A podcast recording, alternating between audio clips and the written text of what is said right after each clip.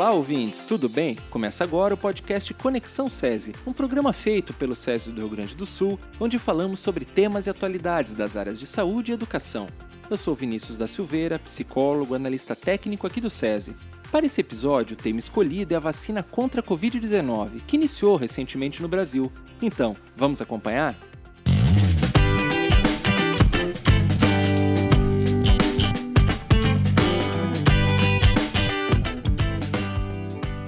A nossa convidada para abordar esse assunto é a doutora Ana Gorini da Veiga, que é graduada em Ciências Biológicas pela Universidade Federal do Rio Grande do Sul, mestre e doutora pelo Programa de Pós-Graduação em Biologia Celular e Molecular do Centro de Biotecnologia da URGS.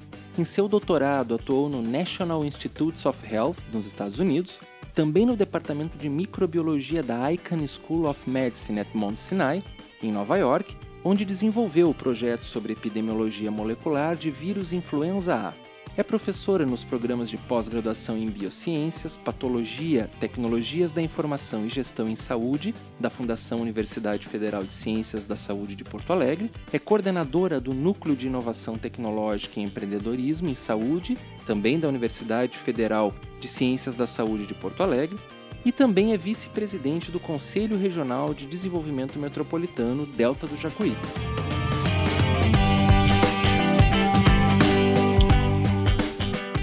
Encaminhamos para a doutora Ana algumas perguntas sobre vacinação contra a Covid-19 e ela nos retornou através de áudios com as respostas. A seguir, você acompanhará os questionamentos realizados e as explanações compartilhadas.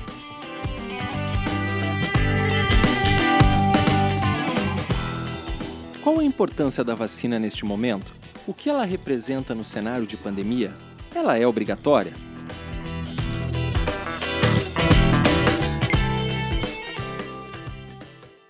A vacina é extremamente importante, né, por estarmos vivendo em meio a uma pandemia.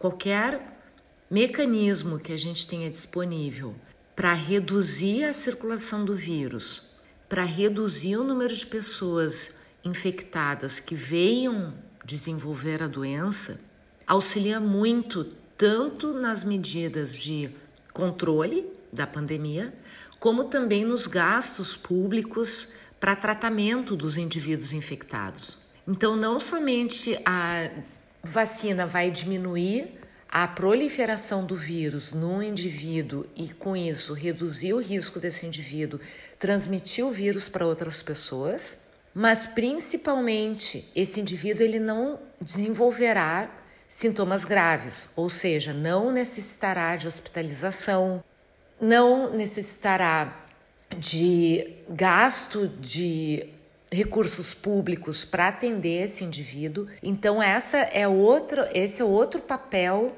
de termos uma vacina. E se a vacina é obrigatória, Bom, o, aqui no Brasil, né, o Supremo Tribunal Federal, ele decidiu, definiu que cada estado, cada estado ou região, né, seja estado ou município, poderá definir políticas que determinem se, se o indivíduo tem, é, é obrigado ou não a tomar uma vacina. A tomar a vacina da, da Covid-19, né?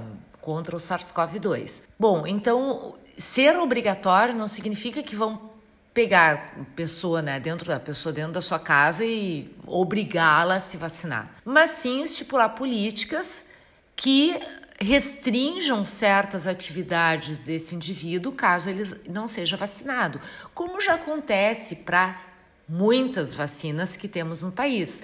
Então, por exemplo, se, se uma pessoa quiser matricular o seu filho numa escola pública, é obrigada a apresentar a carteira de vacinação. Se, dependendo do país ou da região de um país para onde eu queira viajar, eu tenho que comprovar que eu tomei a vacina contra a febre amarela, por exemplo. Então, nesse sentido, é que a, a vacina da Covid será obrigatória. Né? Dependendo, por exemplo, se eu sou funcionário de uma determinada empresa de um determinado órgão público e que eu esteja dentro daquele grupo de risco ou de obrigatoriedade, dependendo da minha profissão, em tomar a vacina, o meu empregador poderá exigir que sim, que eu tome a vacina. Então, desse ponto de vista, é sim, ela é deverá ser obrigatória. Podemos dizer que as preocupações acabaram?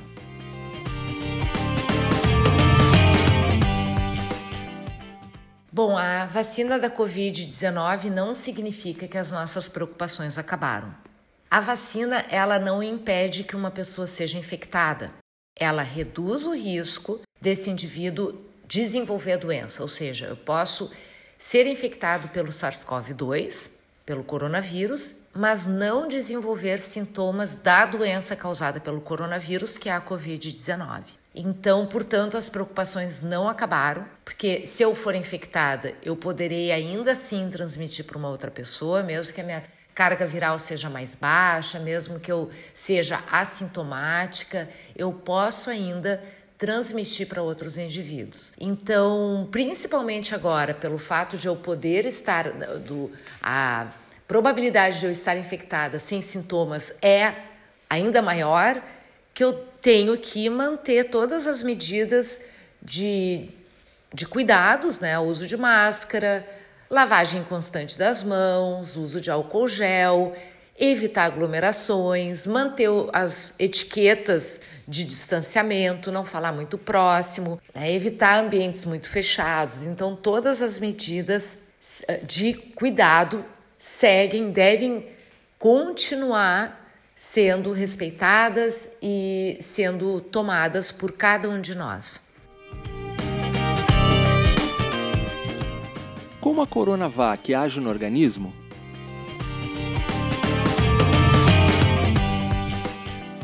A Coronavac, que é a vacina da Covid-19 desenvolvida pelo laboratório Sinovac, ela age, ela é uma vacina de vírus inativado, ou seja, ela contém o vírus, o SARS-CoV-2, que causa Covid, mas esse vírus ele está inativado. Ele é como se fosse assim, não dá para dizer morto porque vírus não é um ser vivo, mas digamos que se a gente pegasse uh, um pouquinho desse vírus inativado e tentasse cultivá-lo, tentasse fa fazer com que ele se replicasse novamente, isso não seria possível porque ele não está mais ativo.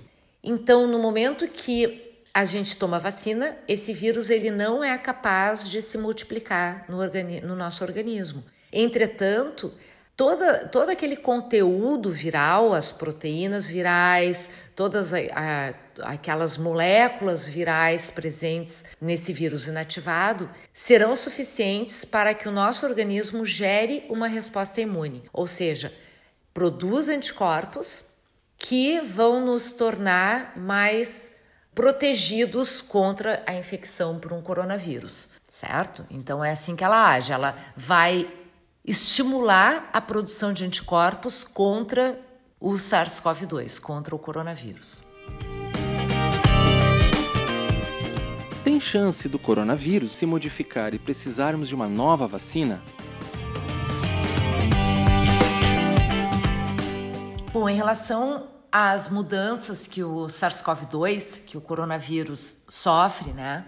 As mutações, elas são extremamente comuns e isso acontece em qualquer organismo, em qualquer ser vivo e também nos vírus. Como eu já comentei, os vírus não são considerados seres vivos, porque eles não têm a capacidade de se multiplicar sozinhos, eles precisam necessariamente de um hospedeiro. Mas as mutações elas são comuns a qualquer organismo, a qualquer material genético, seja DNA ou, no caso dos coronavírus, RNA. E os, os, os, vírus que têm como material genético RNA, eles têm uma, uma taxa de mutação ainda maior.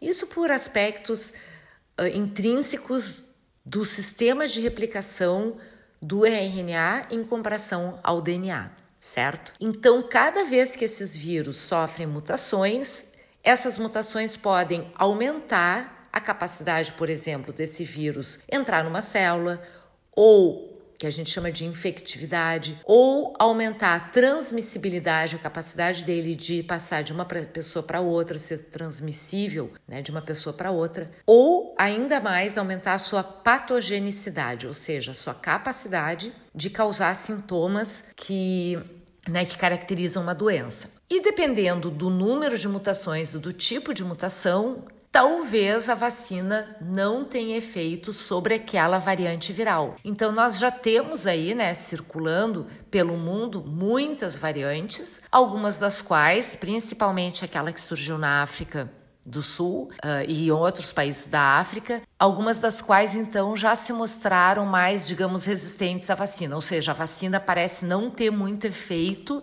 contra o coronavírus dessa nova variante. Então, isso também é comum para outros tipos de vacinas, por exemplo, a vacina da gripe, a da gripe A, que foi desenvolvida lá em 2009 por causa da pandemia do H1N1 de 2009, ela continuou sendo muito eficaz, apesar do vírus mutar todos os anos, até 2015 e 2016. A vacina de 2009 da gripe A era muito eficaz, mas de 2009 até 2014, 15, o H1N1 ele sofreu tantas modificações que chegou um momento que a vacina não foi mais eficaz e tiveram que fazer uma nova formulação, ou seja, ao invés de usar aquela cepa de H1N1 de 2009, tiveram que pegar uma nova cepa de H1N1, né, um, o vírus já mutado, para utilizar na nova vacina de 2015-2016. A gente continua chamando vacina da gripe A, o nome da vacina não mudou, apenas o tipo do vírus que está lá dentro, apesar de ainda ser o H1N1, ele é uma cepa, ele é um pouquinho diferente pelo fato desse vírus ter mudado. Então isso já é normal acontecer, né, para outros tipos de vírus, para outros tipos de vacinas. Então, no caso da vacina da COVID, com o tempo a gente também vai ter que adaptar as tecnologias já existentes para que a vacina eh, seja ainda consiga ainda proteger contra essas novas variantes virais. Quais as contraindicações para aplicação da vacina disponibilizadas no Brasil?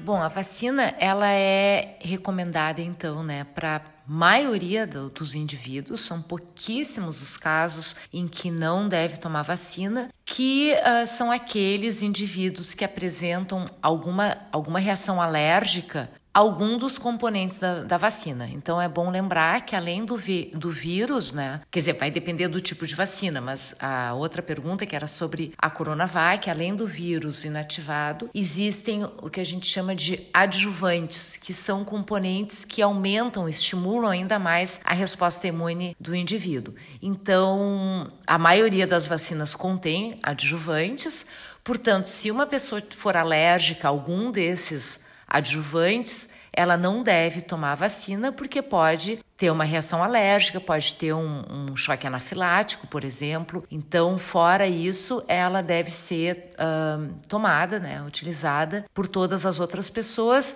E, claro, por exemplo, grávidas, ainda não tem nenhum estudo muito uh, clínico né, com grávidas, então é sempre bom. Uh, questionar o seu médico sobre a sua condição específica, seja gravidez, seja fazendo uso de alguma medicação muito específica, sempre é bom perguntar, né, para o seu médico que poderá então, caso a caso, orientar sobre tomar ou não a vacina. Mas fora isso, ela é extremamente segura, né? E ah, em relação aos adjuvantes utilizados, por exemplo, que podem causar alguma reação anafilática, uh, no caso assim da da Coronavac é usado hidróxido de alumínio, algum cloreto de sódio, hidróxido de sódio e outros componentes. Outras vacinas, como por exemplo da AstraZeneca, é utilizado uh, cloreto de magnésio reidratado, polissorbato 80, EDTA, então vai depender muito das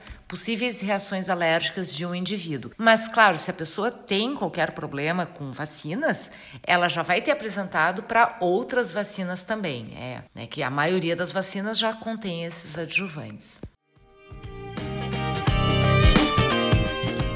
Quem não deve tomar a vacina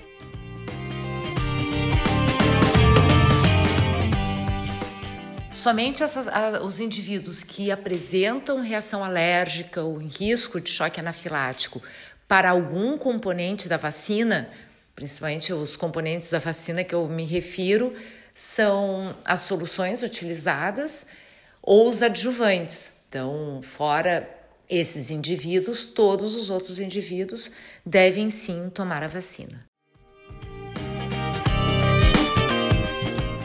Doenças respiratórias crônicas como asma, bronquite, rinite são consideradas fatores de risco e devem entrar na prioridade da vacinação?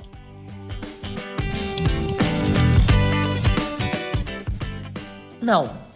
em relação à doença respiratória ser considerada uma comorbidade, ou seja, fator de risco, somente aquelas caracterizadas como doença pulmonar obstrutiva crônica é que é considerada uma comorbidade. Então, somente asma ou rinite não são considerados fatores de risco para prioridade de vacinação.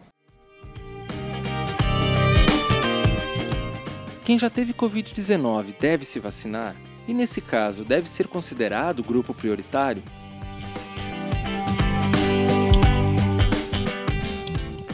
Os indivíduos que já tiveram Covid-19, como a gente sabe, eles podem ter a doença novamente, eles podem se infectar pelo SARS-CoV-2 novamente. Portanto, eles devem sim se vacinar. Entretanto, eles não são considerados grupo prioritário. Tá? Eles são considerados como uma, uma pessoa saudável, sem doença crônica, normal, acima de 18 anos que não tenha se infectado ainda, né? Então eles estão na mesma categoria, a não ser claro que ele seja de algum outro grupo prioritário, como por exemplo, idoso ou profissional da saúde, ou agora também em breve teremos a vacinação dos professores.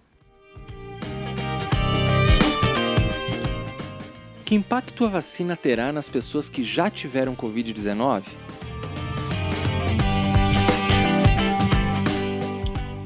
Impacto é a proteção, ela vai estar protegida né, da mesma forma como se uh, não tivesse tido a Covid-19. Então, a princípio, a vacina ela vai ser, vai conferir uma proteção da mesma forma que um indivíduo que ainda não teve Covid-19. Quantas doses de vacina são necessárias para que ela tenha o efeito esperado?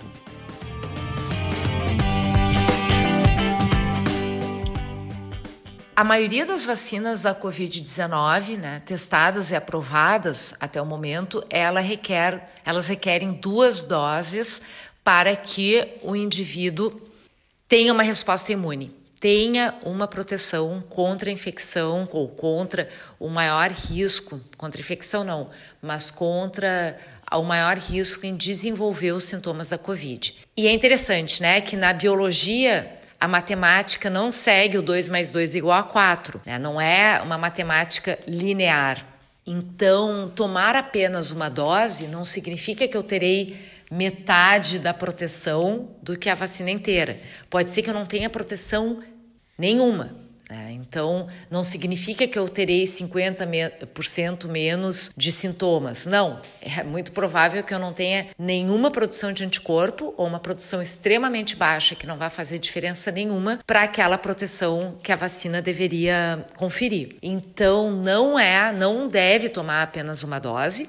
Por isso que tivemos tantos debates, tantas discussões em relação, né, decisões que estavam sendo tomadas em liberar apenas uma dose para que pudéssemos vacinar mais pessoas, mas com isso, todas essas pessoas vacinadas não teriam proteção nenhuma e, portanto, todas essas doses, digamos, em vez de tenho mil doses, em vez de dar para 500 pessoas, dá para mil pessoas, essas nenhuma dessas mil estará protegida, então não adianta para nada, certo? Então, por isso que se a vacina desenvolvida exige duas doses, é porque os testes que foram feitos mostraram que é com duas doses que ela confere proteção, portanto, é fundamental que a pessoa tome as duas doses. E com o tempo específico né, entre uma dose e outra, que isso também varia de vacina para vacina. Quanto tempo após a última dose a pessoa pode se considerar protegida? cada organismo, né, a gente precisa de um tempo, cada indivíduo precisa de um tempo para gerar uma resposta imune.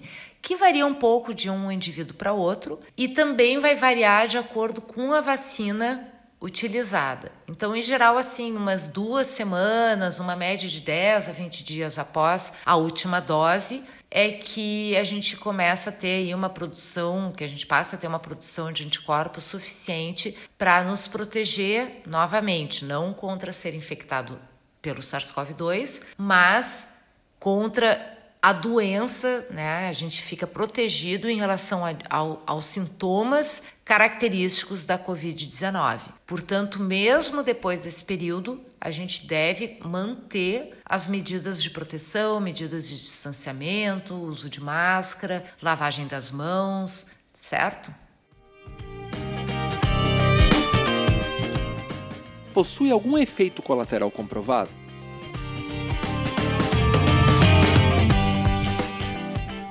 Qualquer medicamento, qualquer vacina pode ter sim né, efeitos adversos, efeitos colaterais. No caso de vacinas, os mais comuns são uma dor no local da injeção, inchaço, um vermelhidão, fica com o braço roxo. Pode ter uma, uma reação como uma febrícula, um pouco de dor de cabeça, náusea, vômito, diarreia.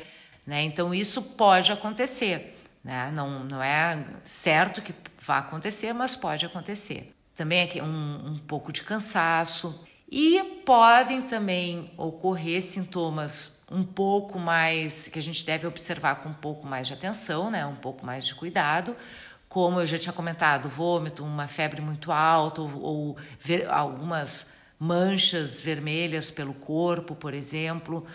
Aí sim devem ser tomados cuidados maiores, procurar um, uma assistência médica para ver se aquele sintoma é, deve ser feito algum tratamento para aquele efeito colateral ou não.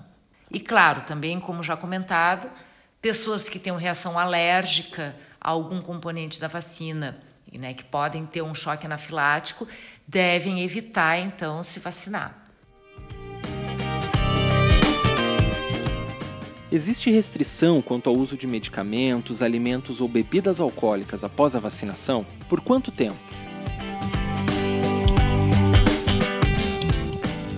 Bom, então não existem restrições em relação ao uso de medicamentos para as pessoas poderem tomar a vacina da Covid-19. Então, elas podem né, seguir seus medicamentos normal, normalmente. E claro, como eu comentei, alguns efeitos de uma vacina podem ser um pouco de enjoo, cansaço. Então, qualquer alimento pesado ou uma bebida mais pesada, um álcool que possam uh, aumentar, exacerbar esses sintomas, devem ser evitados né, logo após a vacina. Então, se eu, né, se eu tenho uma maior chance de ficar um pouco enjoada, ter diarreia, Devo evitar alimentos pesados, devo evitar o uso de álcool ali nas primeiras horas, nas né, primeiras, no mínimo 24 horas após a vacina. Isso é o mais indicado, claro, ou 12 horas após a vacina. O Reino Unido optou por vacinar o maior número de pessoas apenas com a primeira dose, devido ao número de vacinas disponíveis, e aumentar o espaço de tempo para a segunda dose. O que você acha do procedimento? Pois não há estudos com maior espaço de tempo.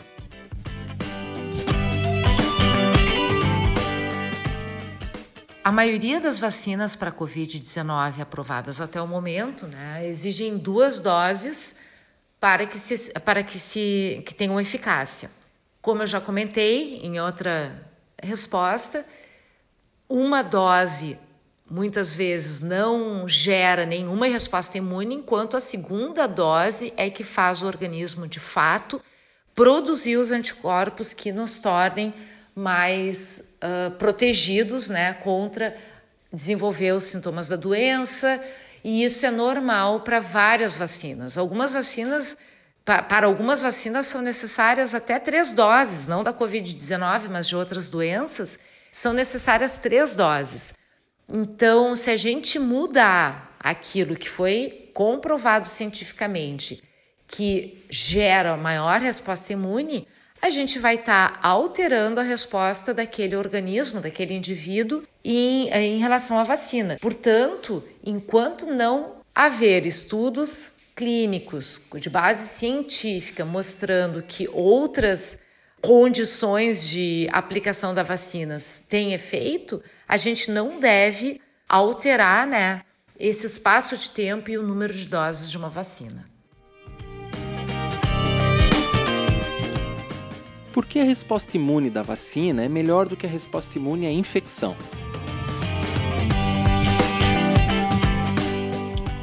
As vacinas, primeiro, elas são desenvolvidas com uma dose de seja do vírus atenuado, do vírus inativado, ou de material genético viral, ou de partículas proteicas virais.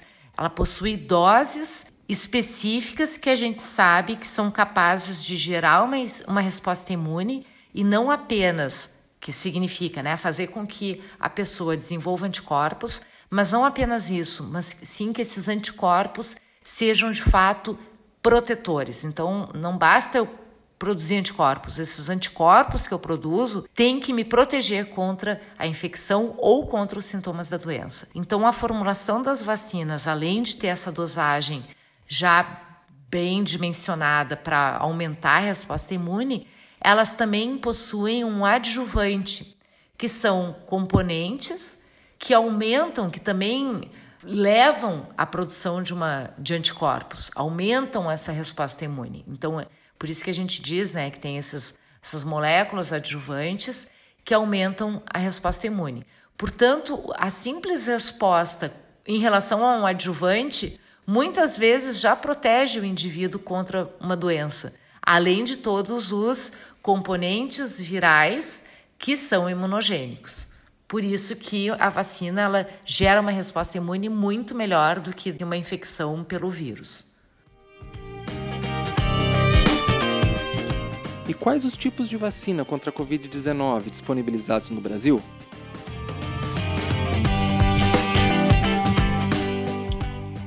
Até o momento, né, meados aí de fevereiro, temos duas vacinas aprovadas ou liberadas pela Anvisa para uso emergencial, que são a vacina a Coronavac, né, já em parceria com o Instituto Butantan, e também a vacina da AstraZeneca, né, da Oxford AstraZeneca, que foi uma das primeiras a ser feita a transferência da tecnologia para a Fiocruz, ou seja, a, a, foi feita uma parceria ainda em 2020 da Fiocruz com o laboratório AstraZeneca e a Universidade de Oxford.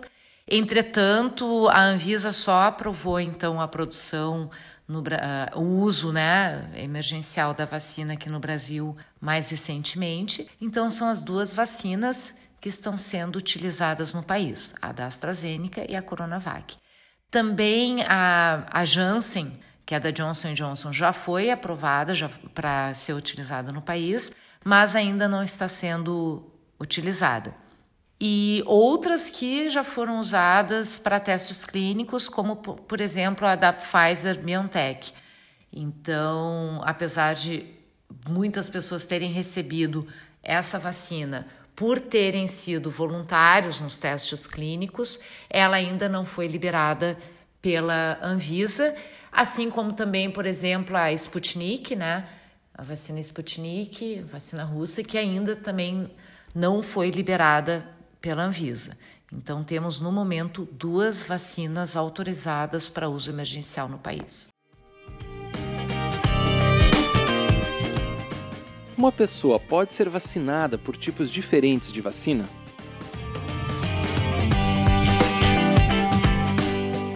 Os testes clínicos que temos né, finalizados até o momento, que mostraram eficácia das vacinas, eles foram realizados com um tipo de vacina, né? então a primeira e a segunda dose sendo do mesmo tipo, ou de outro tipo. Então, por exemplo, né, da, o teste clínico aí com a vacina da Pfizer, as duas doses que as pessoas tomaram foram da vacina da Pfizer. Da Coronavac, as duas doses administradas foram de uma mesma vacina. Agora que estão iniciando, né, alguns laboratórios pelo mundo estão iniciando os testes combinando doses de diferentes vacinas. Então, até o momento, não existe nenhuma comprovação científica que mostre que tomando doses de vacinas diferentes, eu estarei protegido da mesma forma se eu tomar as duas doses de uma mesma vacina, tá? A gente espera que futuramente uh, uma pessoa possa, né, tomar doses de diferentes vacinas, daquela que estiver disponível, ou se quiser tomar duas doses de uma vacina, depois querendo comprar duas doses de outra vacina, possa tomar duas doses de outra vacina, mas até o momento não temos nenhum indício de que isso vá conferir uma proteção, né, uma uma proteção contra a doença ou não. Então, até o momento, o que se tem é que a pessoa tem que ser vacinada com duas doses da mesma vacina, ou quantas doses foram, forem necessárias para aquele tipo específico de vacina. É possível que a vacina cause a Covid-19?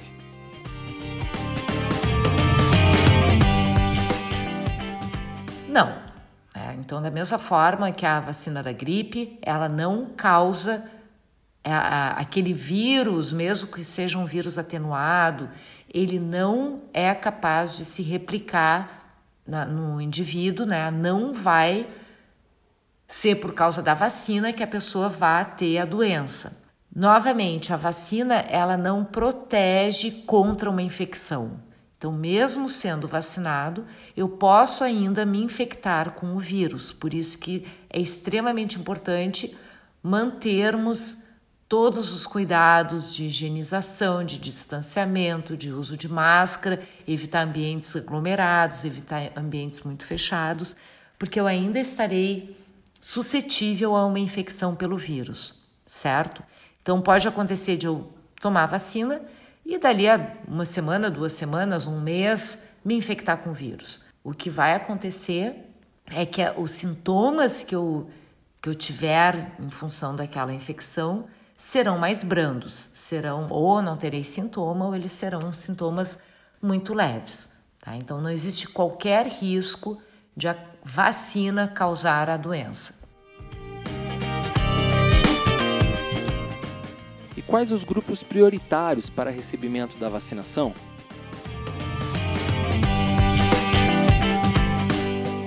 O Ministério da Saúde fez uma reunião com vários especialistas da área de epidemiologia, de infectologia, imunologia, políticas públicas para definir as fases da vacinação, ou seja, quais os indivíduos que estão nos grupos prioritários e quais que deveriam ser vacinados primeiramente, que seria na fase 1, depois na segunda fase, depois na terceira fase, assim por diante.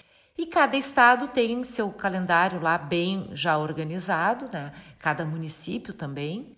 E a gente tem aí, né, então, como sendo grupos prioritários, os profissionais da saúde, principalmente aqueles que estão na linha de frente, ou seja, atendendo pacientes hospitalizados, ah, postos de atendimento emergencial, também profissionais de apoio, os cuidadores de idosos, indivíduos que trabalham nos hospitais com a limpeza né, dos ambientes hospitalares, população idosa, iniciou né, acima de 80 anos, depois acima de 70 anos, aí vai dentro de cada faixa etária as semanas ali definidas para cada faixa etária pessoas com comorbidades, as populações quilombolas, populações, as comunidades indígenas vivendo em aldeias. Então tem aí uma cada fase tem um grupo específico de indivíduos. Isso pode ser acessado lá no site do Ministério da Saúde e também cada estado já tem isso bem definido e publicado nas páginas oficiais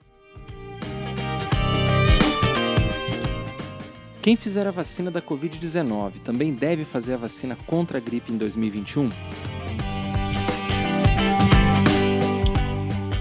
A vacina da gripe, ela protege em relação ao vírus influenza A e influenza B, que é um tipo, são tipos de vírus respiratórios diferentes do coronavírus. Então, os vírus influenza mais comuns em causar infecção em seres humanos atualmente são o vírus influenza A, tanto do subtipo H1N1 quanto do subtipo H3N2. Os dois fazem parte da composição da vacina, e também o vírus influenza B das linhagens Vitória e Amagata. Então, a vacina tríplice contém uma dessas linhagens de influenza B e mais as duas do subtipos do influenza A, enquanto que a, a vacina mais completa da gripe contém os dois subtipos de influenza A e as duas linhagens de influenza B. Então, a vacina da gripe é muito importante para nos proteger contra o vírus influenza, certo? Então, sim, mesmo que a pessoa tenha tomado a vacina da Covid-19, ela deve, para ficar ainda mais protegida contra um resfriado, contra uma infecção respiratória, tomar também a vacina, receber a vacina da gripe. As vacinas foram desenvolvidas em tempo recorde. Elas são seguras?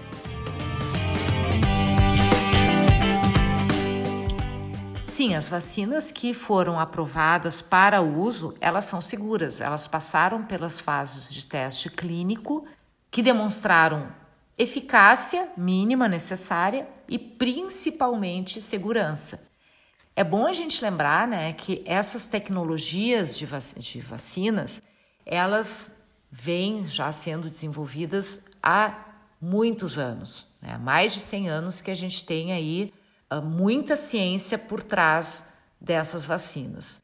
E toda vez que temos situações de emergência, seja uma guerra, seja uma pandemia, é natural que haja um investimento muito maior de recursos para que as pesquisas em cima de algum medicamento, em cima de alguma vacina, em cima de alguma nova tecnologia sejam extremamente aceleradas. Então, as tecnologias elas não foram desenvolvidas em um ano, elas já já vêm aí há muitas décadas sendo utilizadas, sendo melhoradas. O que a gente viu agora nesse pouco tempo foi uma situação em que tivemos laboratórios de diferentes países trabalhando conjuntamente em colaboração, que é fundamental na área científica, a colaboração, para chegarmos a um resultado comum, que é uma vacina eficaz, né, seja de uma marca ou de outra, de uma empresa ou de uma universidade ou de outro, de um laboratório de pesquisa específico, ou laboratório farmacêutico específico ou outro, o que a gente viu foi a todos trabalhando de forma orquestrada para chegar a uma vacina segura e eficaz. Então, elas são sim seguras. Então é isso, ouvintes. Muito esclarecedora a fala da doutora Ana. Espero que tenha sido útil para vocês também. Seguiremos mantendo os cuidados necessários para evitar o contágio do coronavírus, mesmo após vacinados. Se você gostou do nosso tema, acesse mais em nossos sites e demais redes sociais. Em 15 dias, um novo podcast Conexão SESI com mais conteúdo para vocês. E lembre-se, em tempos de pandemia, use máscara, higienize as mãos e cuide-se. Um grande abraço e até lá!